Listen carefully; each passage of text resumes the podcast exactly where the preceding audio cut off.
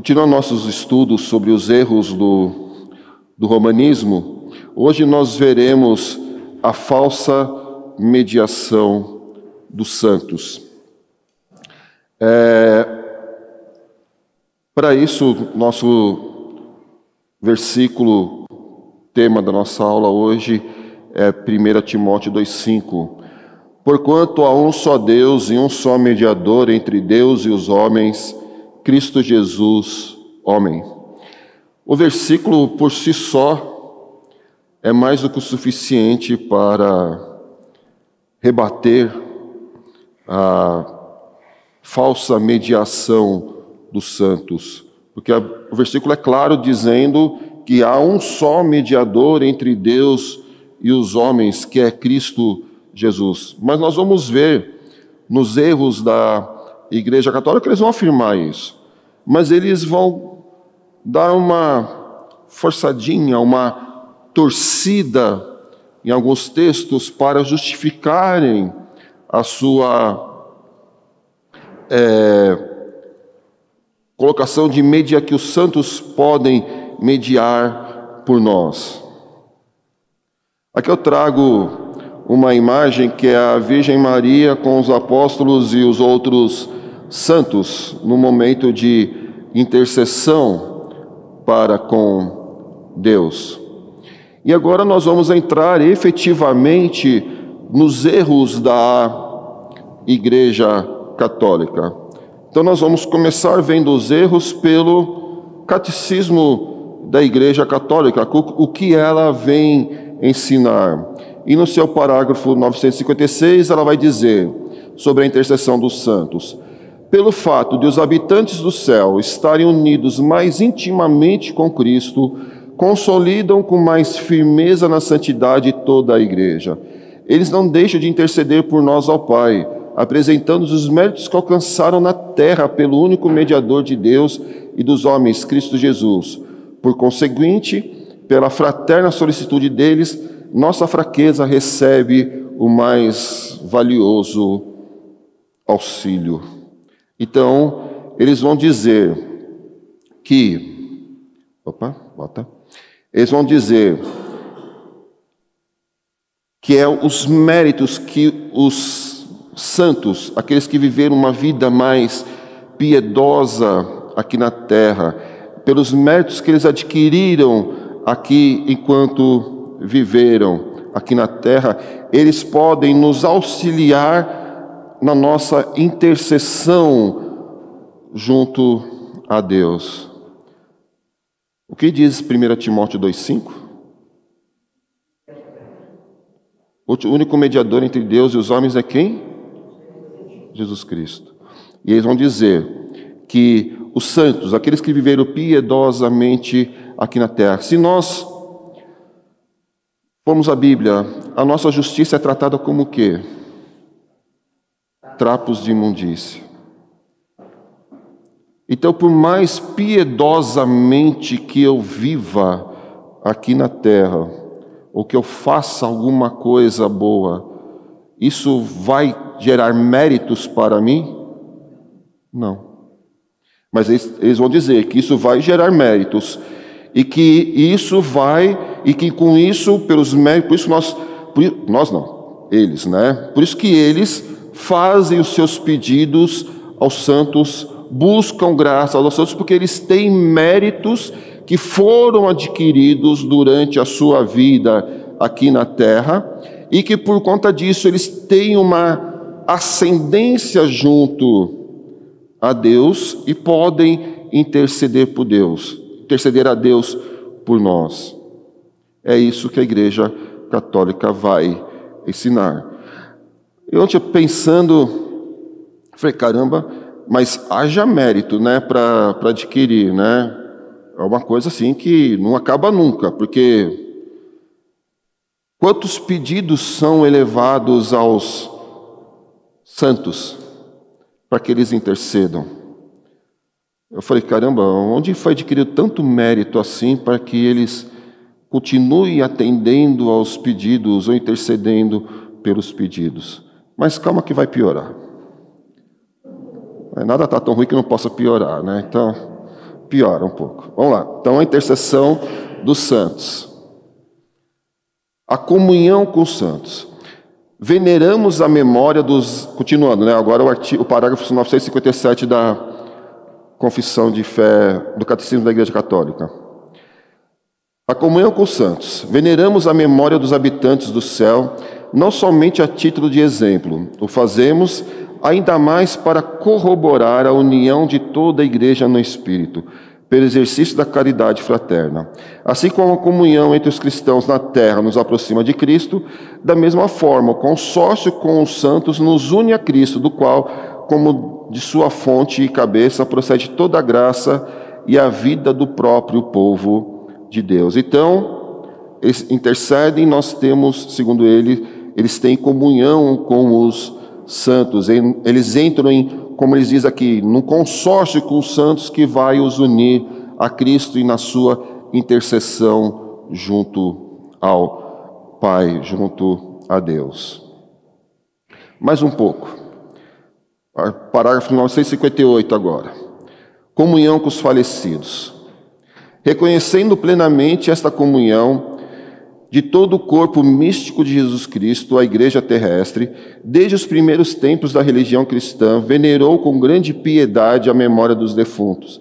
E porque é um pensamento santo e salutar rezar pelos defuntos, para que sejam perdoados seus pecados. Segundo eles, isso está em 2 Macabeus 12, 46.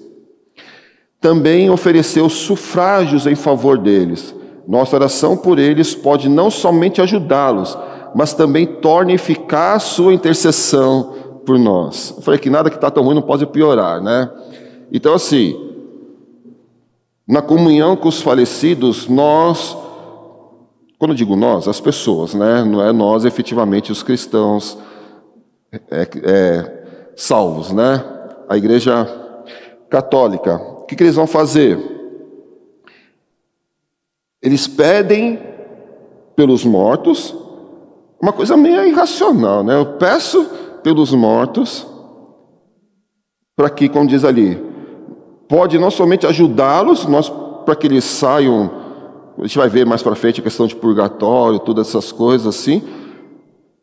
Eles rezam pelos mortos, e os mortos, depois disso, vão ajudá-los.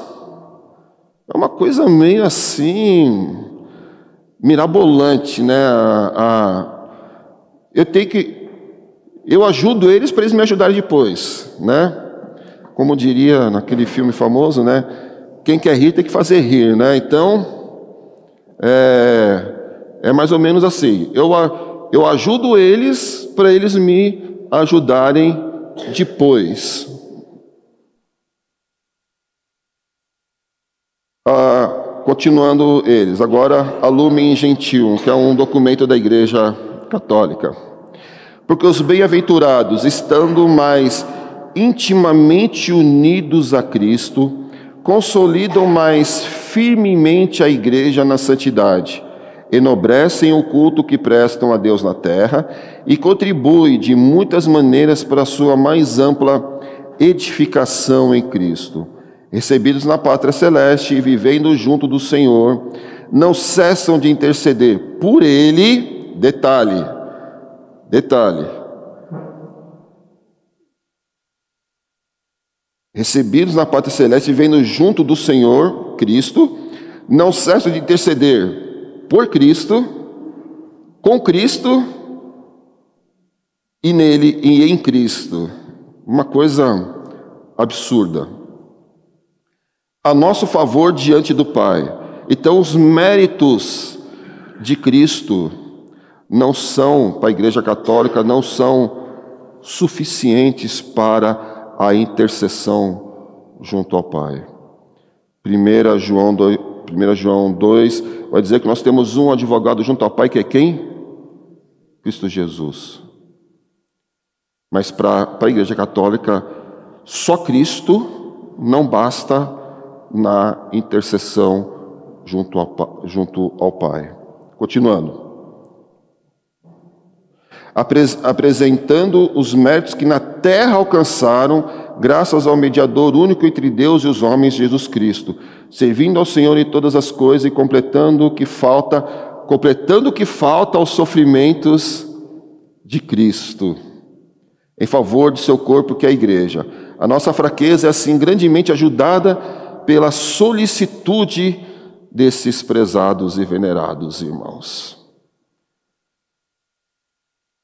É estarrecedor os erros da Igreja Católica Apostólica Romana. Faça.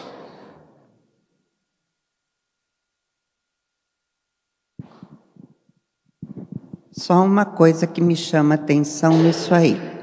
Porque eles dizem aí que essas pessoas que morreram e que alcançaram aí benevolência na terra, porque foram lá sei lá o quê, eles intercedem a Deus por nós. Mas como eles sabem de nós, se a Bíblia nos diz que lá no céu não há as pessoas que estão lá, que já se foram, não têm noção do que está acontecendo na terra.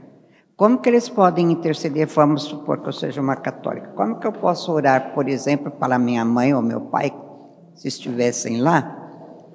Intercederem junto a Cristo por mim se eles não se lembram que eu estou aqui na terra ou se eles não têm memória das coisas da terra. Não tem, eles não não conhecem, eles não têm noção no céu do que está aqui na terra. Eles já se livraram do, dessa terra pecaminosa. Então, como eles podem orar por mim se eles nem sabem que eu estou aqui ou não têm noção de nós aqui na terra? Eles distorcem alguns textos da palavra de Deus. O primeiro, abram suas Bíblias em 1 Timóteo 2:1.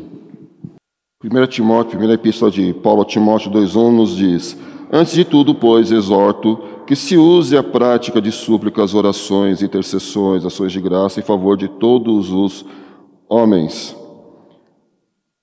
Então eles vão distorcer aqui a questão quando Paulo diz que usem orações, intercessões, ações de graça em favor de todos os homens, falando que se nós oramos uns pelos outros aqui, isso também é levado para o céu, na questão de os santos. Porque para eles, para a Igreja Católica, determinadas pessoas alcançam benevolência aqui na terra, alcançam piedade tal que têm méritos adquiridos. E através desses méritos adquiridos em vida aqui na terra, eles podem interceder. Por isso, como eu falei, eles fazem uma. Esse e outros textos, quando Paulo diz que nós devemos interceder uns pelos outros e tudo mais, eles vão citar vários textos do apóstolo Paulo falando, quando Paulo fala que devemos interceder uns pelos outros, que é por conta disso que há a intercessão dos santos.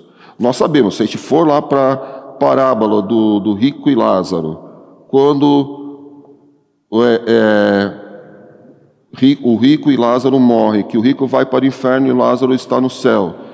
Quando o rico pede para que Lázaro mande alguém e avisar aos seus aos familiares do rico para que se arrependam dos seus pecados, o que, que é dito a, ao rico? Eles têm Moisés profeta, ou suma, eles têm a palavra de Deus. Então, mostrando claramente que não há a intercessão nem no céu e nem do céu para com a terra de outras pessoas que não seja a pessoa de, de Cristo. Mas, como eu falei, eles vão torcer, e um dos textos que eles usam para afirmar a questão da intercessão dos santos é 1 Timóteo 2,1. Não é isso que, Timó... que Paulo está escrevendo a Timóteo aqui. Mas eles vão usar que se aqui na terra nós oramos e intercedemos uns pelos outros, isso também acontece no céu. Nós podemos orar aos santos para que eles intercedam junto a Deus. Por isso que eles usam, esse é um dos textos que eles usam para afirmar a sua doutrina.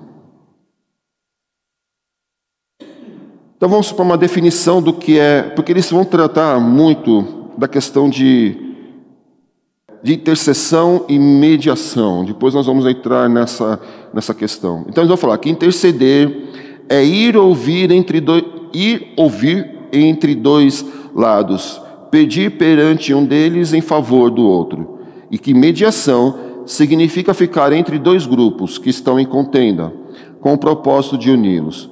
No uso eclesiástico, ambas as palavras são tomadas no sentido de intervenção, primeiramente de Cristo e secundariamente da abençoada Virgem e dos anjos e santos em favor dos homens. Seria melhor, contudo, restringir a palavra mediação à ação de Cristo e intercessão à ação da abençoada Virgem, os anjos e os santos. Então ele está dizendo: Cristo é o mediador, mas a Virgem, os santos e os anjos são os, no, são os intercessores perante Deus. E eles vão dizer, como nós vimos aqui na, na Lumen, que diz que na, no, no parágrafo 958, reconhece simplesmente esta comunhão de todo o corpo místico Cristo e Igreja desde os primeiros tempos da, da religião cristã. Então, estamos falando que essa é uma prática que existe desde os primeiros tempos da religião cristã. Sim, presbítero. Retornando um pouco atrás ali no comentário da nossa irmã Dona Neuraci, eu creio que nós precisamos ter sempre cautela quando estamos, não, não que não, não tenha sido feito pelos professores, mas nós devemos sempre lembrar que a definição doutrinária na igreja romana, e eu não chamo de católica porque ela não ela é romanista, né? católicos somos nós. Né?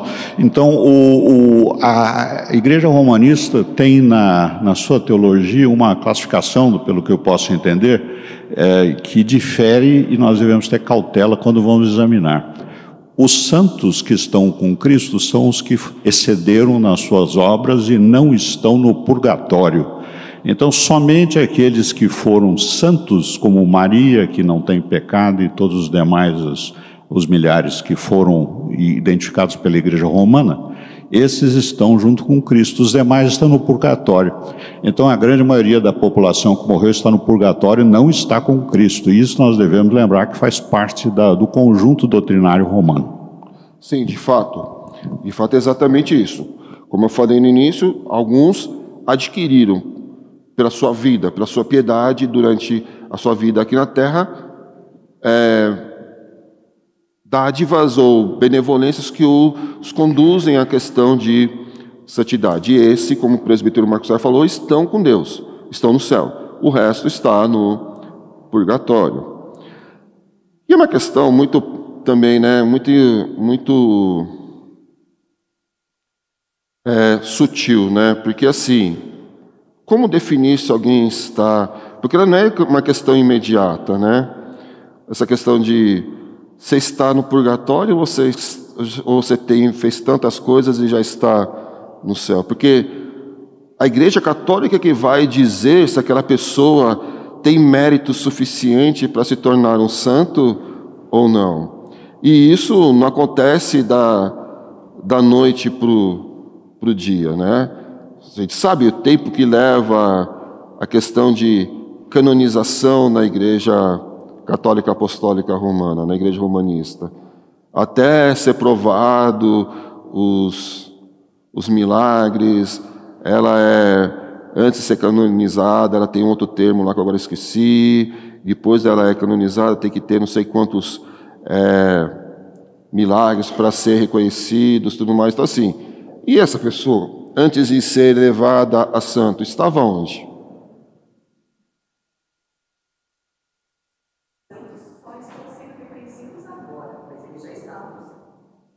É uma questão, assim, é, a, a, ideia, eu não vamos entrar nessa parte porque não é o, o escopo da nossa aula não é esse, mas assim, mas assim é uma coisa que não faz muito sentido lógico, né? Porque se eles se, o, se, o mérito, se os méritos deles são reconhecidos só no futuro, como que já podem estar no céu? É uma coisa assim meia não estão no limbo, né? Então, é uma coisa meio estranha. Mas eles estão dizendo que isso é uma prática da igreja cristã desde o início da, da igreja cristã. Então nós vamos ver se de fato isso é uma prática, nós vamos começar a refutar essas práticas da igreja católica agora com os pais, começando pelos pais da igreja indo avançando no, no contexto histórico, né? Então, Atenágoras de, de Atenas, no, no seu escrito Um Apelo pelos Cristãos, por causa da multidão que não pode distinguir entre a matéria e Deus, ou ver o quão grande é o intervalo que se encontra entre eles, oram a ídolos feitos de matéria. Estamos, portanto, aquele que não está distinguindo e separando o incriado e o criado. O que aquilo, o que aquilo é, quem não é, aquilo que é aprendido pela compreensão e aquilo que é percebido pelos sentidos e que dão um nome apropriado para cada um deles. Devemos cultuar imagens? Porque se eles não diferem em nenhum aspecto dos animais, uma vez que é evidente que a divindade deve diferir das coisas da terra, e aqueles que são derivados de matéria, que não são deuses. Como então, eu pergunto, podemos abordá-los como suplicantes, quando sua origem se assemelha ao do gado e eles próprios têm a forma de animais e são feios de se ver. Atenágoras aqui está falando, nós não devemos adorar imagem de escultura. Ora, se eu não devo adorar imagem de escultura, por dedução também não vou adorar ou orar aos santos. Ele vai deixar claro. Como eu pergunto, podemos abordá-los como suplicantes? Como eles podem suplicar por nós, como eles podem nos podem interceder pelos pelas pessoas. Atenágoras os compara a ídolos. E Atenágoras viveu no, no, segundo, no início do segundo século. Então, logo após a era a, a apostólica. Aqueles estão são a, geração após o período dos apóstolos de Cristo. Então, Atenágoras vai dizer: como eu posso suplicar quando se, se, se, se assemelham ao gado ou como uma forma de animais ou como eu posso adorar, posso pedir que eles supliquem por nós se eu comparo eles a ídolos? Tertuliano tem duas, duas, dois comentários sobre isso. Primeiro sobre oração e depois na sua apologia. Sobre oração. Nós somos os verdadeiros adoradores e os verdadeiros sacerdotes, que orando no Espírito, sacrifício em Espírito, oração, a vítima adequada e aceitável a Deus, que seguramente Ele tem exigido, o qual Ele tem olhado, disposto para si mesmo esta vítima, dedicada de todo o coração, alimentada pela fé, tendeu pela verdade, inteira na inocência pura da castidade, coroada com amor, devemos acompanhar com esplendor de boas obras entre salmos, hinos, dentro do altar de Deus, para obtermos todas as coisas de Deus. E ele vai então falar: nós somos verdadeiros adoradores e verdadeiros sacerdotes que orando no Espírito então nós temos acesso diretamente a Deus. Eu não preciso de intermediário. Quando Cristo morreu, o que aconteceu com o véu do templo? Agora nós temos acesso diretamente a Deus. Eu não preciso da intercessão de homens como eu para ter acesso a Deus. E depois, na sua apologia, ele vai falar: paraíso, lugar da bem-aventurança celestial, designado para receber os Espíritos dos Santos, cortados do que? Do conhecimento deste mundo. Se eles são, se os, se os santos, se nós, salvos, quando morremos, somos cortados do conhecimento deste mundo, que ligação nós temos com este mundo? Nenhuma. Eu não tenho mais contato com este mundo. Clemente de Alexandria. Mas se, por natureza, não necessita de nada, ele, Deus, tem prazer em ser adorado. Não é sem razão que adoramos a Deus em oração. E assim, o melhor e mais santo sacrifício com justiça nós oferecemos, apresentando a, a oração como uma oferta. A oração é então falar com mais ousadia, conversar com Deus, embora sussurrando, consequentemente, e não abrindo os lábios, falamos em silêncio. Ainda assim, gritamos interior, interiormente, porque Deus ouve continua, continuamente a nossa conversa interior. Clemente Alexandria fala: Nós adoramos a Deus com oração, Deus escuta a nossa oração, mesmo quando nós não abrimos o nosso lábio. Deus escuta a nossa oração. Então eu não preciso da intermediação de nenhum santo para ter acesso a Deus. Agostinho, nas suas confissões, no livro 10, vai falar: Mas o mediador verás, que por tua secreta misericórdia revelaste aos homens e enviaste para que, apre para que aprendesse, inclusive com o exemplo dele, a verdadeira humildade. Ele, o mediador entre Deus e os homens, o homem Jesus Cristo, apareceu entre os mortais pecadores e o justo imortal, mortal como os homens, justo como Deus, para que, como salário da justiça é a vida e a paz, pela justiça que unia a Deus, expulsasse a morte justificando os ímpios que quis unidos a ele. Foi ele quem foi revelado aos santos antigos, para que encontrassem a salvação pela fé em sua paixão futura, como nós pela fé em sua paixão já realizada. Enquanto homem, com efeito mediador, mas enquanto verbo, não intermédio, porque é igual a Deus, e Deus com Deus, e único Deus. Agostinho, que também é é, seguido pela igreja romanista, diz que há o mediador entre Deus e os homens é quem? Jesus Cristo. Ele é o nosso mediador e ele é Deus e Deus com Deus e o único Deus. Então eu não preciso de intermediários para estar com Deus, para ter acesso a Deus. Vamos dar um salto agora, vamos para o período da reforma. Lutero.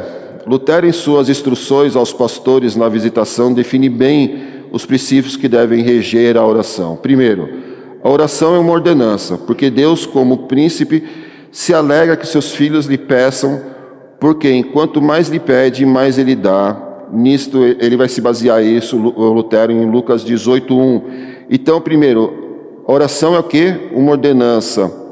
E pede a quem? A Cristo. Segundo, a oração deve mostrar a confiança de que Deus ouve as orações por causa de suas promessas, independente de nossos méritos, porque os méritos são de quem? De Cristo. Eu não tenho mérito. O que eu faço de bondade faço pelos méritos de Cristo.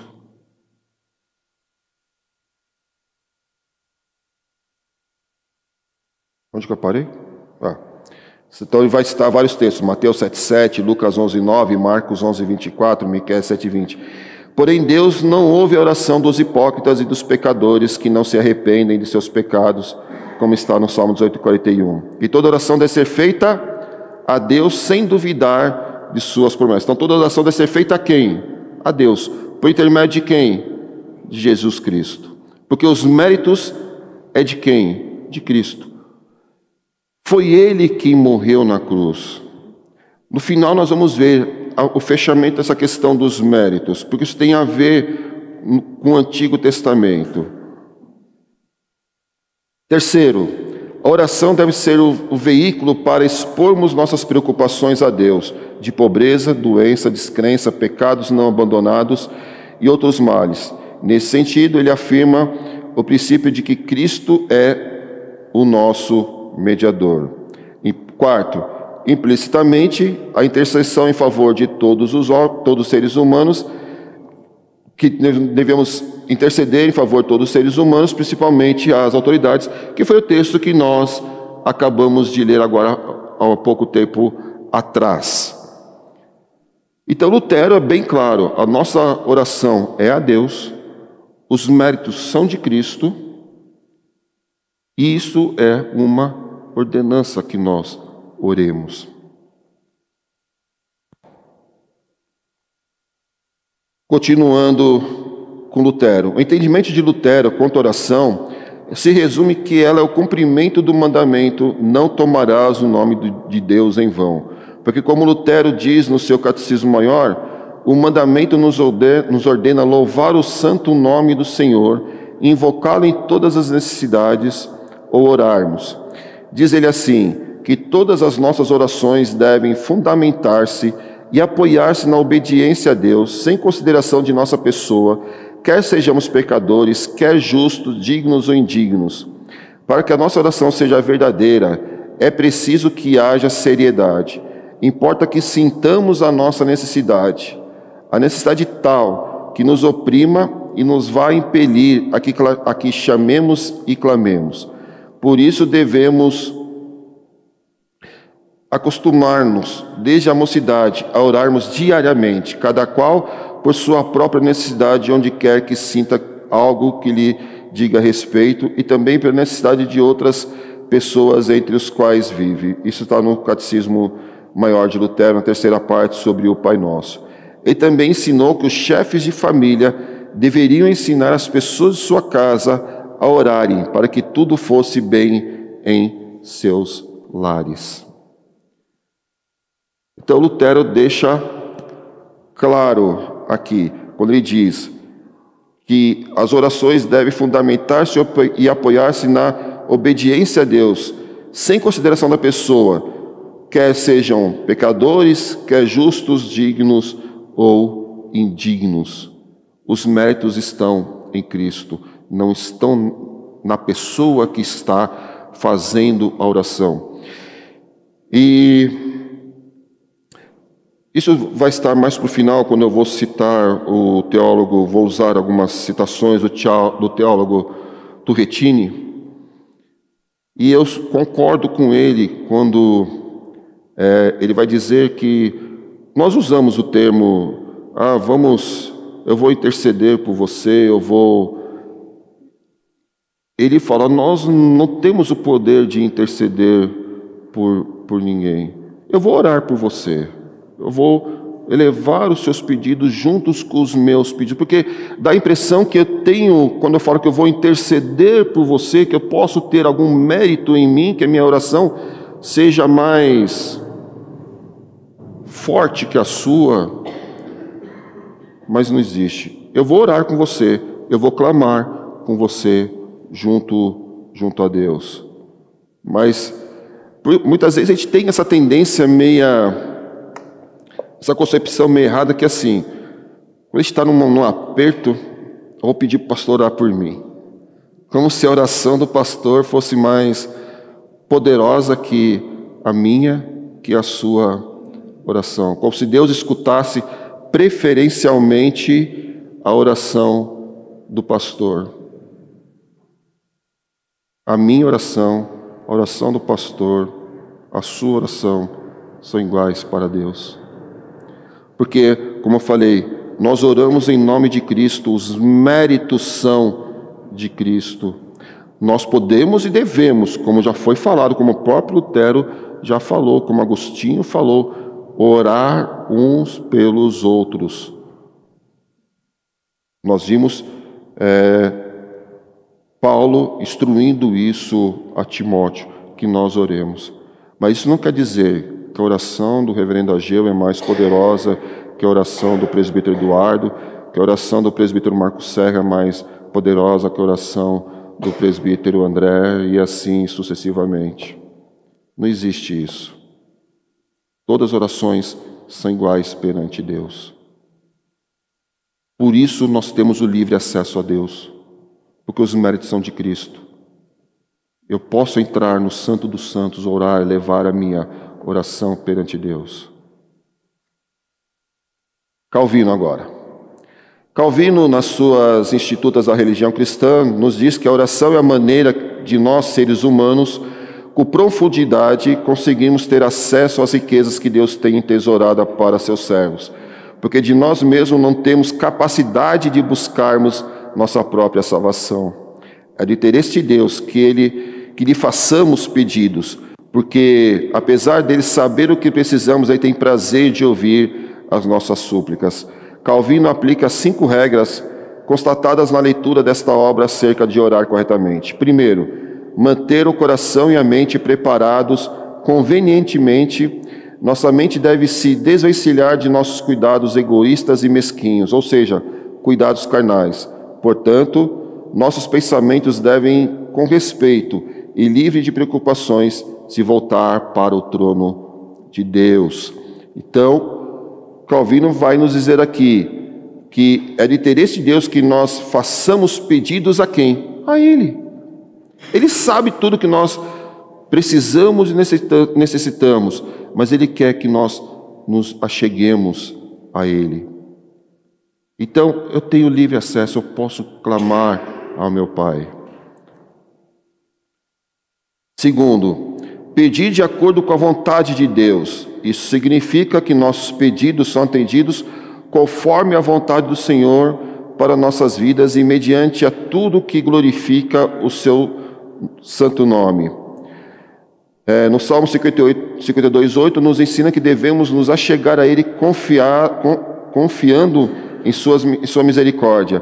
Porém, a própria palavra nos adverte que Deus não atende os nossos caprichos. Como orar, como orar segundo a vontade de Deus? Orando no Espírito, porque Ele intercede por nós. E também nos revestindo da armadura de Deus. Logo, orar dessa forma é se colocar, é, é se colocar no fruto do Espírito: amor, paz, alegria, longanimidade, benignidade, bondade, mansidão, domínio próprio. O esforço iniciativa também são importantes. Eu destaco aqui quando ele diz que, ou quando ele vai falar aqui, orando no Espírito, porque Ele, o Espírito Santo, intercede por nós. E depois, na, eu vou ainda citar esse versículo de Romanos 8, 26, mais para frente. É Ele, com gemidos inexprimíveis, que intercede, nos auxilia. Terceiro, desejar seriamente aquilo que pedimos, como um desejo sincero de que nossas petições sejam ouvidas. Devemos orar conforme a ocasião pede, com seriedade e persistência, crendo no agir de Deus. Logo, todas as nossas orações também devem ser acompanhadas de arrependimento, porque Deus não ouve orgulhosos e rebeldes, mas os que cumprem os seus mandamentos. Aqui volta na questão que eu mais para frente vou é, falar. No Antigo Testamento, quando o sumo sacerdote ia apresentar, se apresentar a Deus e suplicar pelo perdão dos pecados do povo, o que ele fazia antes?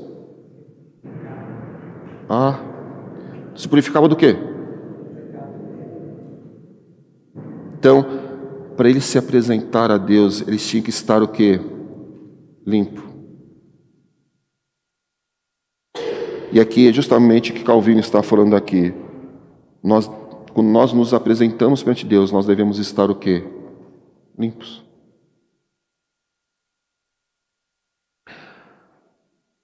Quarto, orar despido de toda vanglória, pondo de lado qualquer ideia de merecimento, humilde, humildemente, aqui já começa, né? Então a gente não tem, não é porque eu sou bom, ou porque eu me acho bom, porque eu dou esmolas, porque eu faço caridade, porque eu ajudo pessoas, por N motivos que eu seja, o que for que eu seja, que isso vai ter algum mérito perante Deus para que Deus atenda a minha oração. Senhor, eu sou tão piedoso. Como era a oração do, do, public, do, do fariseu?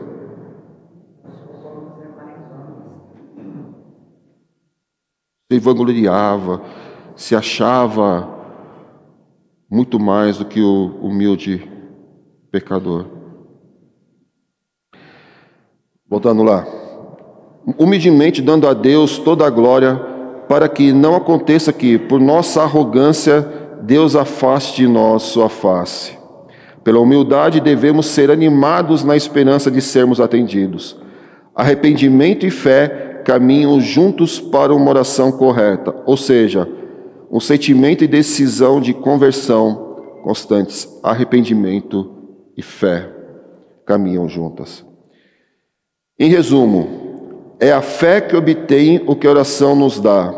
Assim, a oração, segundo Calvino, a petição deve estar sempre ligada à ação de graças, porque tudo provém de Deus e são dádivas graciosas. Isso está lá nas Institutas, no livro 3, capítulo 20 das Institutas. Então, é, tudo que provém de Deus e são dádivas graciosas, nós podemos pedir diretamente a Ele.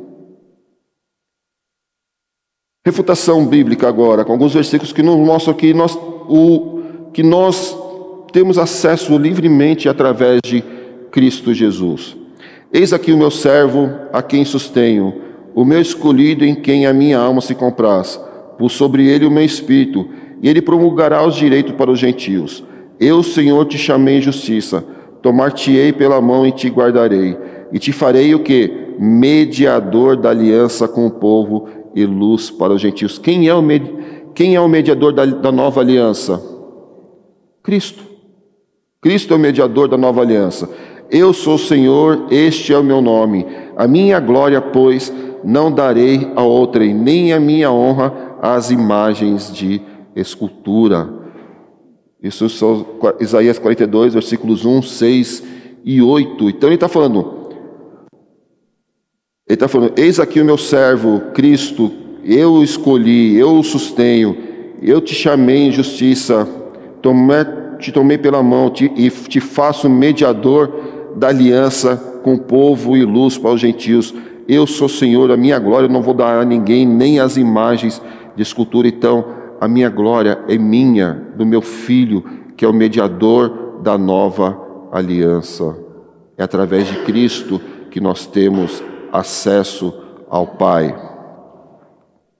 Hebreus 10, 19 22. Tendo, pois, irmãos, intrepidez para entrar no Santo dos Santos, pelo sangue de quem? De Cristo, pelo novo e vivo caminho que ele nos consagrou pelo véu, isto é, pela sua carne.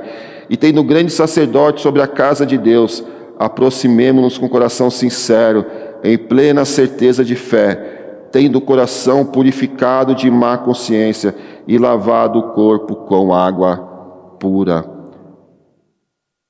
O véu foi rasgado, o sangue de Cristo foi vertido e ele nos abre o novo caminho diretamente ao Pai. 1 João 2, 1 e 2. Filhinhos meus, essas coisas vos escrevo para que não pequeis.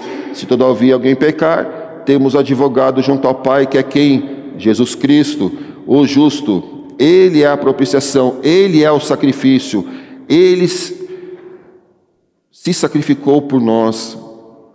Como eu falei no Antigo Testamento, antes de oferecer o sacrifício pelo povo, o sacerdote tinha que oferecer sacrifício por si mesmo. Agora, o, o sacrifício único e definitivo já foi feito. Cristo o fez por nós na cruz. E pelo seu sangue vertido na cruz, nos, abre, nos abre o caminho para Deus. Ele é propiciação pelos nossos pecados, não somente pelos nossos próprios, mas ainda do mundo inteiro. Romanos 8, 26 e 27. Também o Espírito, semelhantemente, nos assiste em nossa fraqueza, porque não sabemos orar como convém, mas o Espírito intercede por nós sobremaneira com gemidos inexprimíveis. E aquele que sonda os corações sabe qual é a mente do Espírito, porque segundo a vontade de Deus é que ele intercede pelos santos. Quando nós não sabemos como orar, ou estamos em dificuldade, o Espírito Santo nos ajuda na nossa oração. Não preciso de outro intercessor. Não preciso de santos, não preciso de homens como eu, como você para que eleve as nossas petições a Deus. Chegando agora ao que eu falei do, do teólogo Turretini, François Turretini, ele vai falar. Primeiro, só pode interceder por nós quem morreu por nós. Quem morreu por nós?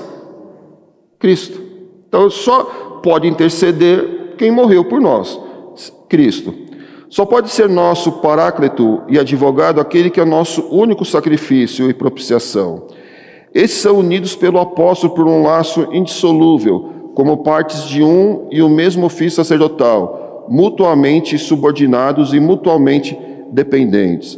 Pois, como a propiciação é a causa e fundamento da intercessão, que atrai a si mesmo necessariamente, assim a intercessão pressupõe necessariamente uma propiciação. Então, assim, a intercessão necessita de uma propiciação. Quem foi que fez a propiciação por nós? Se eu não faço por mim, quem fez por mim? Jesus Cristo.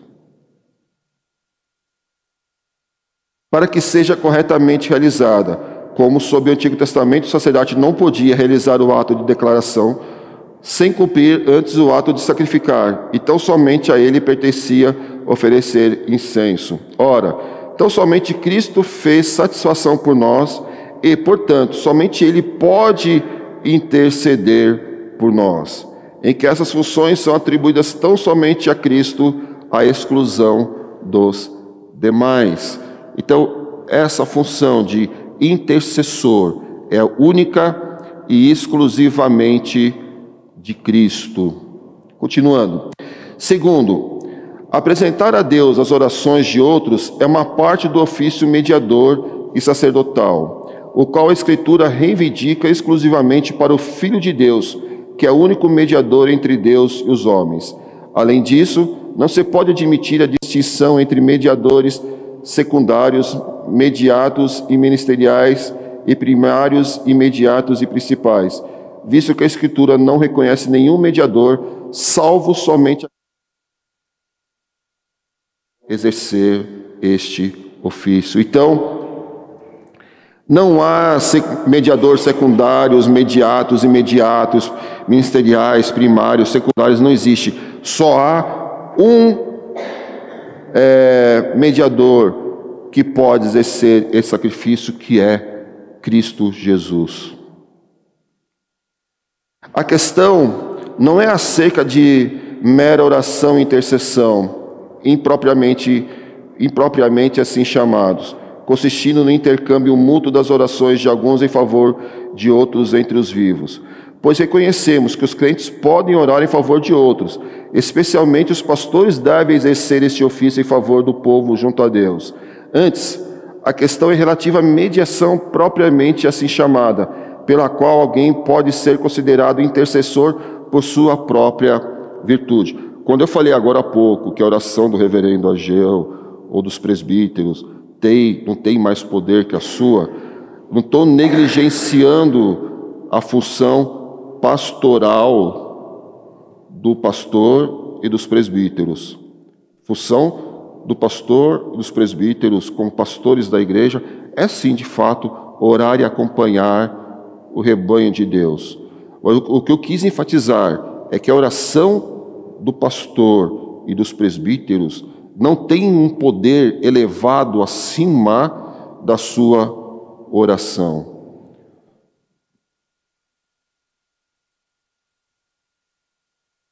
Então, favor entre os vivos. Pois reconhecemos que os crentes podem orar em favor uns dos outros, especialmente os pastores devem exercer este ofício em favor do povo junto a Deus.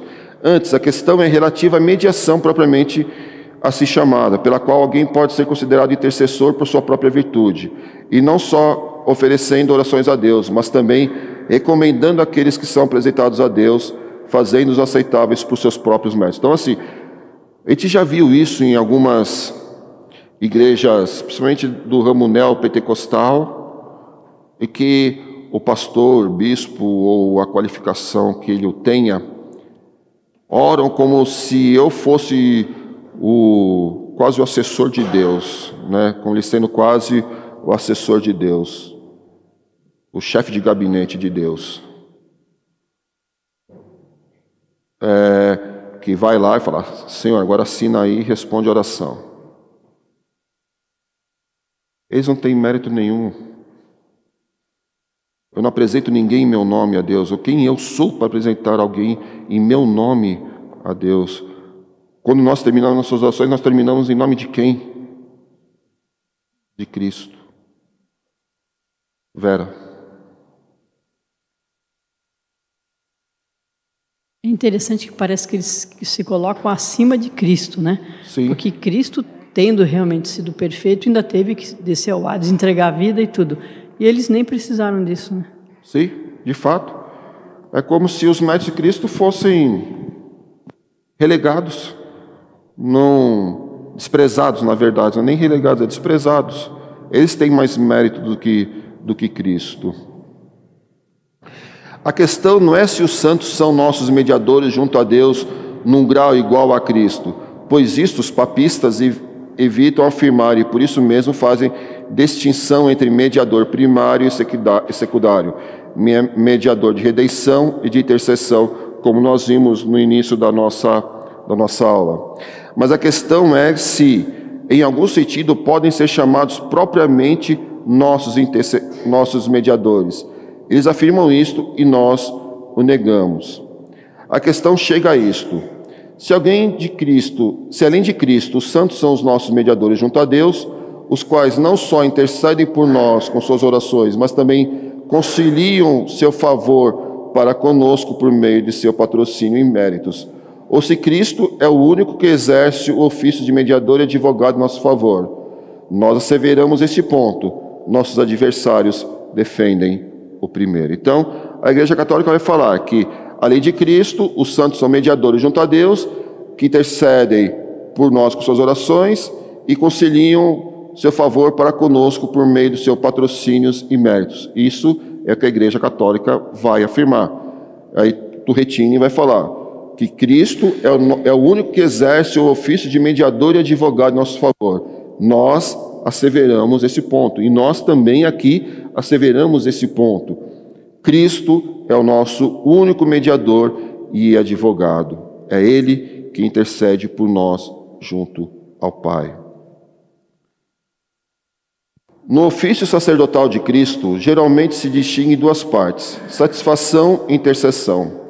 Os papistas não se acanham de atribuir ambas aos santos. Quanto à intercessão, sabemos que ela é atribuída aos santos, quando contendem que suas orações são oferecidas por eles. Sim, demandam que se lhe se, que se conceda perdão em razão de suas orações e que estas devem ser respondidas. Então, Turretini está falando aqui que os católicos, os papistas, na verdade, que eles chamam de papistas, que a intercessão, segundo eles, é atribuída aos santos, que pelas orações que eles fazem por nós, junto a Deus, a, ela é atendida. E nós não cremos nisso. Isso está no, no livro do Compêndio de Teologia Apologética do François Turretini. Concluindo a nossa lição dessa manhã, nosso único suficiente mediador e intercessor junto a Deus é Cristo, que se deu em sacrifício pelos nossos pecados. Porque, como a gente viu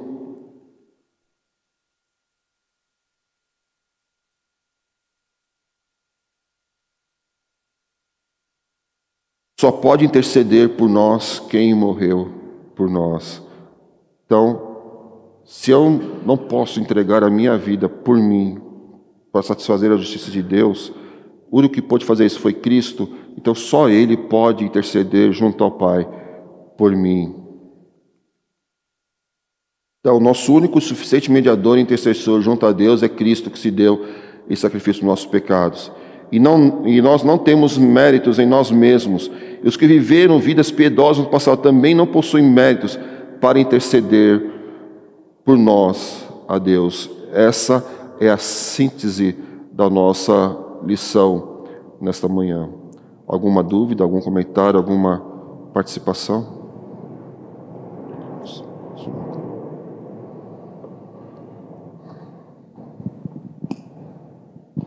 Presbítero, o senhor me permite só acrescentar na, na, refutação, corroborando com o que o senhor colocou, as perguntas 153 e 154 do nosso catecismo, do catecismo maior. O que Deus exige de nós para que possamos escapar da sua ira e maldição, da qual nós somos dignos por causa da transgressão da lei, por conta dos nossos pecados? A resposta: para que possamos escapar da ira e maldição de Deus, das quais somos dignos por conta da nossa transgressão da lei, ele requer de nós o arrependimento com Deus a fé em nosso Senhor Jesus Cristo e o uso diligente dos meios externos pelos quais Cristo nos comunica os benefícios da sua mediação. Mediação de Cristo. E aí a pergunta 154 faz pergunta, né? Quais são esses meios exteriores que Cristo nos comunica os benefícios da sua mediação? Os meios exteriores e ordinários pelos quais Cristo comunica à sua igreja os benefícios da sua meditação, da sua mediação, perdão, são todas as suas ordenanças, especialmente a palavra, os sacramentos e a oração, todas as quais se tornam eficazes para a salvação dos eleitos. Obrigado.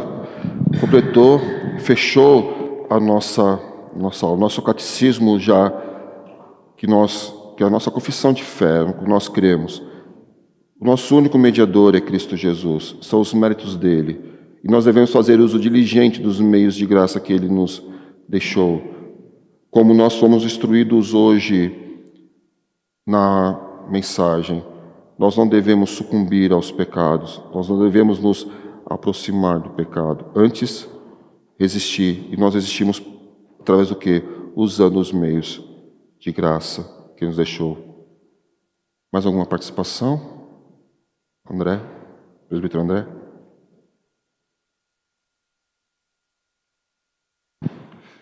Meu irmão, uh, nós podemos ver isso que.